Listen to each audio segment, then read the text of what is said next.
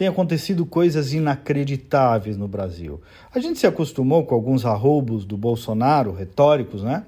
Mas isso tem cegado alguns analistas políticos para outros arroubos que são mais graves. Ouçam aqui, por exemplo, a declaração dada aí há uns dois dias numa reunião do ministro Luiz Eduardo Faquim, presidente do Superior Tribunal Eleitoral. Ouçam. E apesar do populismo autoritário, a democracia vai triunfar em 2022. Se alguém não conseguiu prestar atenção, ele diz o seguinte, aspas, apesar do populismo autoritário, a democracia vai triunfar em 2022, fecha aspas. Tchê, me perdoem, mas só faltou dizer para ser mais explícito, olha, apesar do Bolsonaro, Lula vai triunfar em 2022. É quase uma campanha eleitoral propriamente dita, é quase uma declaração de voto, porque vamos falar com franqueza, esse senhor era advogado do MST, escolhido pelo PT para ser ministro do STF, e só, só estou constatando, são fatos, e por acaso, ó, por acaso, este mesmo senhor foi quem anulou, esse ministro, anulou as condenações do Lula relacionadas à Lava Jato e tornou o ex-presidente de novo elegível.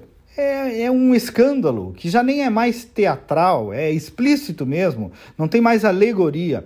E vejo aí alguns democratas tratando com tal moderação e sofisticação este grau de desvirtuamento do papel de um juiz, de um juiz ministro, juiz da Suprema Corte, juiz do Superior Tribunal Eleitoral. Quase ninguém fala, quase ninguém diz nada, porque talvez criticar possa parecer meio bolsonarista e aí não pega bem. Alguns também podem ter medo, mas querer parecer equilibrado diante disto pode gerar desequilíbrio ali na frente, democrático e institucional. Percebam, esse será o árbitro maior da eleição, alguém que faz esse tipo de declaração. Árbitros da eleição fazendo política como disse o jornalista Guilherme Fiuza.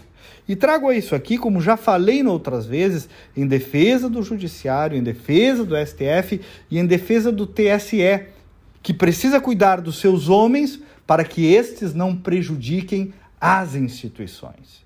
Porque não pode juiz ser parte do processo. Cadeira de introdução ao direito 1, meus amigos. Não pode o juiz ser parte. Ou no futebol, não pode o juiz ser torcedor.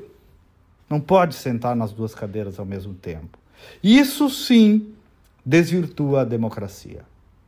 Até amanhã e vamos com fé.